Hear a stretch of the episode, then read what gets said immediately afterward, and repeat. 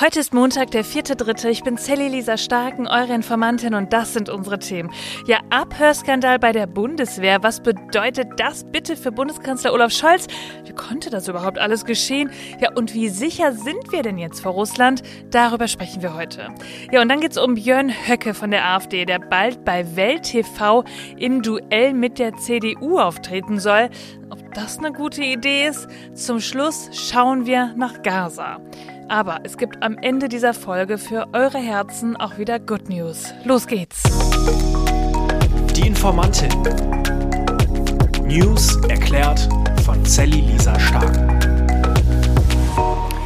Ihr Lieben, da sind wir wieder in der neuen Woche und es fühlt sich doch gerade irgendwie alles nach Frühling an, oder? Hier in Bielefeld bei mir war es auf jeden Fall so. In der Sonne sitzen, ja, dann konnte man auch gut sehen, wie dreckig die Fenster gerade sind. Das war äh, nicht ganz so schön. Ja, aber sonst war es richtig toll. Wir hatten unsere erste Lesung mit dem neuen Kinderbuch aus unserer Reihe Toni aus der Orangenkiste. Wie geht eigentlich Klimaschutz? Und es war wirklich ganz zauberhaft. Das ist ja auch immer der spannendste Moment, wenn man es Kindern vorliest und dann merkt, ob es auch wirklich gut ankommt. So, aber jetzt starten wir in diese neue Woche und ich sag euch, am Wochenende, da gab es sowas wie einen Skandal. Eigentlich auch eher zwei. Und über die sprechen wir jetzt. Werbung. Ihr Lieben, ich freue mich wieder so sehr, dass wir heute drüber sprechen können. Und zwar reden wir heute wieder über einen meiner Lieblingswerbepartner. Ich bin schon seit Jahren bei Naturstromkundin und einfach so mega happy. Und ich bin genauso happy, dass ich hier im Podcast immer wieder darüber sprechen darf und euch vielleicht auch mit dieser Begeisterung so ein bisschen anstecken kann. Naturstrom, das bedeutet 100% deutscher Ökostrom aus Sonne, Wind und Wasser. Und ich sag euch was, da steckt noch viel mehr drin als 100% Ökostrom in höchster Qualität. Denn mit jeder Kilowattstunde des Ökostromtarifs wird auch der Bau neuer Ökoenergieanlagen gefördert. Das bedeutet, ihr könnt jetzt zum Ende des Monats einfach euren Stromanbieter wechseln und damit etwas für eine zuverlässige Versorgung von erneuerbaren Energien tun. Und ich sag euch was, diesen einfachen Schritt, den könnt ihr in nur fünf Minuten machen und habt direkt was für den Klimaschutz getan. Wie cool ist das denn bitte? Ihr geht einfach auf die Webseite, füllt das Formular aus, sendet es ab und fertig. Das war's. Mehr müsst ihr nicht machen. Naturstrom übernimmt alle anderen Formalitäten für euch und auch die Kündigung bei eurem bisherigen Anbieter. Und wie immer gibt's hier auch ein Extra für euch. Wenn ihr auf naturstrom.de slash Informantin geht, dann könnt ihr euch jetzt 30 Euro Startguthaben für Naturstrom und Naturstrom Ökogas sichern. Wie cool ist das denn? Also, wechselt noch heute, wenn ihr Lust habt zu sauberer Ökoenergie. Tut etwas für die Umwelt. Ich sag euch, ihr könnt es mit einem wirklich guten Gewissen bei Naturstrom machen. Ich mache seit Jahren. Ich kann es euch nur ans Herz legen.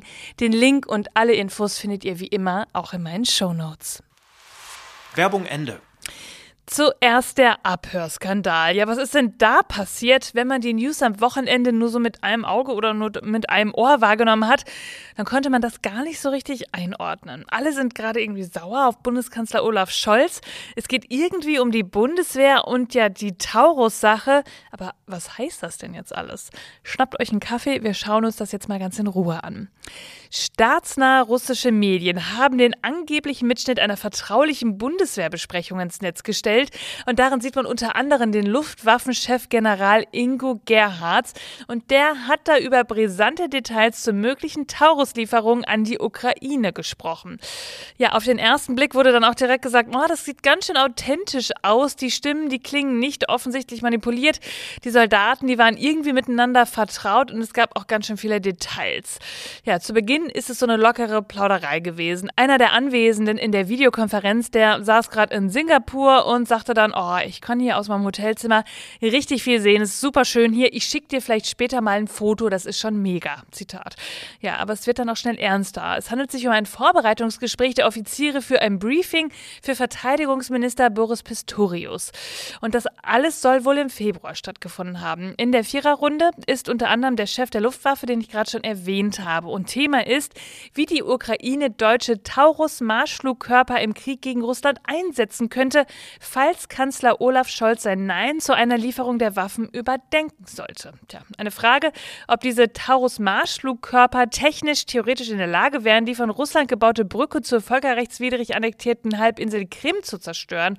Und ein weiterer Punkt war dann auch so ein bisschen, ob es diesen Beschuss auch ohne Bundeswehrbeteiligung geben könnte. Zum Beispiel, wenn man UkrainerInnen darin ausbildet, wie der Taurus funktioniert.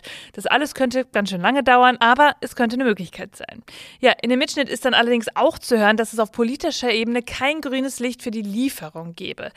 Es geht zum Teil ja da irgendwie auch um militärisch sensible Informationen. Allerdings muss man dazu auch sagen, es ist dann doch nur ein Gedankenspiel, um der Politik Möglichkeiten aufzuzeigen.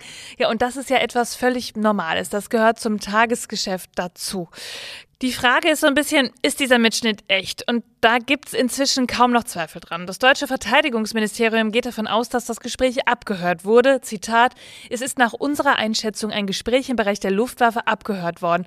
Ob in der aufgezeichneten oder verschriftlichen Variante, die in den sozialen Medien kursieren, Veränderungen vorgenommen wurden, das können wir derzeit nicht gesichert sagen. 38 Minuten ist das Ganze lang und soll am 19. Februar stattgefunden haben. Und das muss man sich mal auf der Zunge zergehen lassen. Da sitzen ranghohe Offiziere in einer WebEx-Konferenz und plaudern über echt ernste Sachen und merken nicht, dass sie vielleicht nicht allein sind. Der CDU-Verteidigungspolitiker Roderich Kiesewetter sagt dazu: Zunächst, die Bundeswehr ist Opfer und nicht Täter. Aber zweitens, wer eine WebEx-Konferenz oder überhaupt solche Konferenzen ansetzt, muss natürlich schauen, dass nur die teilnehmen, denen auch der Zugang ähm, äh, gerechtfertigt ist. Das bedeutet also, hier ist offensichtlich nicht überprüft worden, wer dabei war. Und da ist zu prüfen, wer das angesetzt hat. Und da trägt vermutlich der Inspekteur der Luftwaffe die Verantwortung. Ja, und er meint auch noch, Deutschland müsse damit rechnen, dass Russland viel breiter in die Sicherheitssysteme eingedrungen sei als bislang bekannt. Für die Bundesregierung ist die ganze Sache, so schreibt es die ESZ, ganz schön peinlich. Das versucht am Wochenende auch irgendwie gerade niemand klein zu reden. Alle sind so ein bisschen peinlich berührt. Diese belauschten Gespräche haben zwar wenig preisgegeben, denn das, was gesagt worden ist, ist ohnehin schon bekannt gewesen in der Taurus-Debatte, aber es ist ganz schön unprofessionell, wenn sich Offiziere wie Anfänger irgendwie belauschen lassen. Und der Schaden ist weniger militärisch, aber dafür politisch für die Bundesrepublik ganz schön groß. Denn wie wirkt das in den Augen der Russen? Oder auch der Verbündeten, so schreibt es auch hier die SZ, die Deutschen wirken naiv und unbeholfen. Das abgehörte Gespräch zeigt, dass Russland genau verfolgt, wie Deutschland in der Taurus-Frage agiert. Und daran merkt man, ja, Scholz geht da wahrscheinlich schon länger von aus und darum ist er auch immer so ein bisschen zurückhaltend mit dem, was er sagt. Ja, und die Befürworter von Taurus-Lieferungen, die dürften jetzt natürlich darauf beharren, dass sich der Kanzler von Moskau nicht abschrecken lassen dürfte. Also mal wieder eine Situation, wo es zwei sehr krasse Seiten gibt. Und der Journalist Gordon Repinski, der fasst das ganz gut zusammen und das möchte ich zum Abschluss hier einmal zitieren. Im Kanzleramt ärgert man sich seit Wochen über Debatten über Taurus. Das dürfte nun auch intern Thema sein. Andersherum, viel zu lange hat Scholz geglaubt, wenn man das Thema nicht offiziell entscheidet, geht es einfach weg. Die Strategie ist komplett in die Hose gegangen.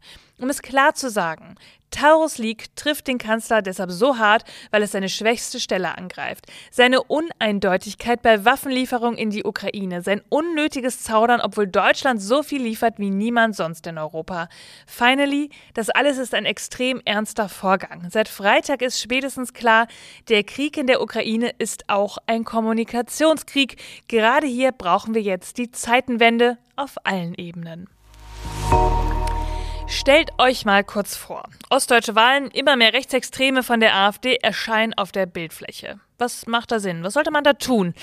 Genau, eine öffentliche Auseinandersetzung mit Björn Höcke im TV. Ein TV-Duell zwischen AfD und CDU. Ja, und das ist leider kein Scherz. Der Thüringer CDU-Chef Mario Vogt plant einen Fernsehauftritt mit dem AfD-Politiker Björn Höcke. Und das alles am 11. April, dem Tag der Befreiung der NS-Konzentrationslager Buchenwald und Mittelbau-Dora. Thürings Innenminister Georg Mayer von der SPD und auch der linke Landesvorsitzende Christian Schaaf, die forderten Vogt auf, das alles bitte, bitte abzublasen. Der Minister warf dem CDU-Chef vor, jede Möglichkeit zu nutzen, die Demokratie verächtlich zu machen. Zitat, Jahrzehntelang war unter demokratischen Parteien klar, Nazis bietet man keine Bühne. Es war selbstverständlich, dass man NPD und auch andere Antidemokraten nicht zum politischen Schaulauf einlädt. Wer rechtsextrem eine Plattform biete, normalisiere deren Hetze. Ja, und so ähnlich hat sich auch der linke Landeschef geäußert, der sagt, Zitat, wer dem Faschisten Höcke eine Bühne bietet und dann auch noch ausgerechnet am Tag der Befreiung der Thüringer Konzentrationslager Buchenwald und Mittelbau-Dora der ignoriert entweder die Thüringer Geschichte oder dem ist Ego-Show wichtiger. Ja, die CDU wollte sich auf Nachfrage nicht zu der Kritik äußern. Das wundert mich jetzt nicht ganz so. Sie haben aber den Termin bestätigt und gesagt, dass sie ansonsten auf den Sender verweisen würden, der das Ganze ausrichtet und das ist Welt TV. Damit ist eigentlich alles gesagt. Es ist eine Farce und die CDU in Thüringen kann man irgendwie nicht mehr so ganz ernst nehmen. Ich meine, wie soll das Ding laufen? Nicht nur, dass man gegen alles etwas sagen muss, damit rechte Hetze nicht einfach im TV stehen bleibt, nur sie bleibt es ja dann eben doch. Sie wird gesagt und damit gilt es auch ein bisschen als normal. Und das alles ist wirklich ohne Worte. Wir reden über Gaza. Von einer geplanten Verteilung von Hilfsgütern nahe Gaza-Stadt waren am Donnerstag übereinstimmenden Angaben zufolge ganz viele Palästinenser getötet worden. Dutzende. 38 Trucks sollen Mehl und andere Lebensmittel in dem weitgehend zerstörten Gebiet abliefern. Und da war es dann so, dass Menschen zu den Lastwagen gestürmt sind, die geplündert haben, weil diese Menschen einfach unfassbaren Hunger leiden. Diese humanitäre Katastrophe in Gaza, die ist, wie ihr wisst, so schlimm, dass wir uns das alles kaum vorstellen können. Die der Hamas unterstellten Gesundheitsbehörden hatten dann von mehr als 100 Toten gesprochen und die von israelischen Soldaten beschossen worden seien. Der BBC berichtete ein Überlebender aber, dass die meisten Menschen von den Lastwagen überfahren worden seien und das palästinensische Gesundheitsministerium sprach von insgesamt 280 Verletzten. Israel hat das alles zurückgewiesen und gesagt, die Armee, die hat Warnschüsse abgegeben, um Plünderer abzuhalten, ja, und von einzelnen Schüssen auf Palästinenser, die sich später ihren Truppen genähert hätten, aber die meisten Menschen seien von einer Massenpanik totgetrampelt oder von den LKWs überfahren worden seien, aber nicht durch israelische Kugeln getötet worden. Israel hat da auch Videoaufnahmen veröffentlicht, die das tragische Ereignis zeigen sollen. Der Vorfall hat aber auch international Kritik ausgelöst. UN-Generalsekretär Antonio Guterres, der forderte eine unabhängige Untersuchung. Und ihr wisst es, seit dem 7. Oktober nach dem Massaker der Hamas gibt es Krieg und nach Angaben der UNO mehr als 30.000 Menschen, die im Gazastreifen getötet worden sind. Große Teile der Infrastruktur für die 2,3 Millionen Menschen in dem dicht besiedelten Küstenstreifen sind komplett zerstört. Die Menschen leiden Hunger, den Menschen fehlt es eigentlich an allem. Die UNO beklagt eine katastrophale Versorgungslage der Zivilbevölkerung. Da müssen wir immer wieder drüber sprechen, denn auch das ist alles kaum in Worte zu fassen. Und zum Schluss, auch nach dieser Folge brauchen wir auf jeden Fall wieder Good News. Und die habe ich euch mitgebracht. Ihr habt sie mir wirklich auch ganz oft zugeschickt, die Videoaufnahmen davon, und die sind wirklich spektakulär.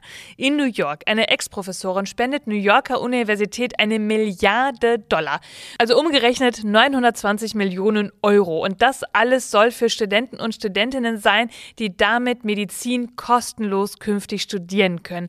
Bei der Spende der 93-jährigen Ruth Gottesman, die sich früher an der Uni unter anderem um die die Alphabetisierungsprogramme gekümmert hat und Witwe eines Investmentbankers ist, handelt es sich um eine der höchsten an eine Bildungseinrichtung in der Geschichte der Vereinigten Staaten getätigten Spende. Und das an einem Ort, wo viele Studierende die Uni sonst nur mit hohen Schulden verlassen oder sie gar nicht erst antreten können, weil sie es sich nicht leisten können. Die Bilder und die Videos dazu, wo man die Reaktion der Studierenden sah, das war großartig und das ist wunderschön. Ich verlinke es euch auf jeden Fall. Ihr Lieben, das war schon wieder für diesen Montag. Ihr findet wie immer alle Quellen und Informationen in den Show Notes. Informiert euch selbst, sprecht darüber. Bitte bildet euch eure eigene Meinung und schreibt mir, wenn ihr Fragen habt. Kritik, Anmerkung, alles, was euch auf dem Herzen liegt. Ich versuche euch auf alles zu antworten, sehe auf jeden Fall alles. Und dann habe ich noch eine große, große Bitte an euch. Teilt diesen Podcast, sprecht mit Menschen darüber.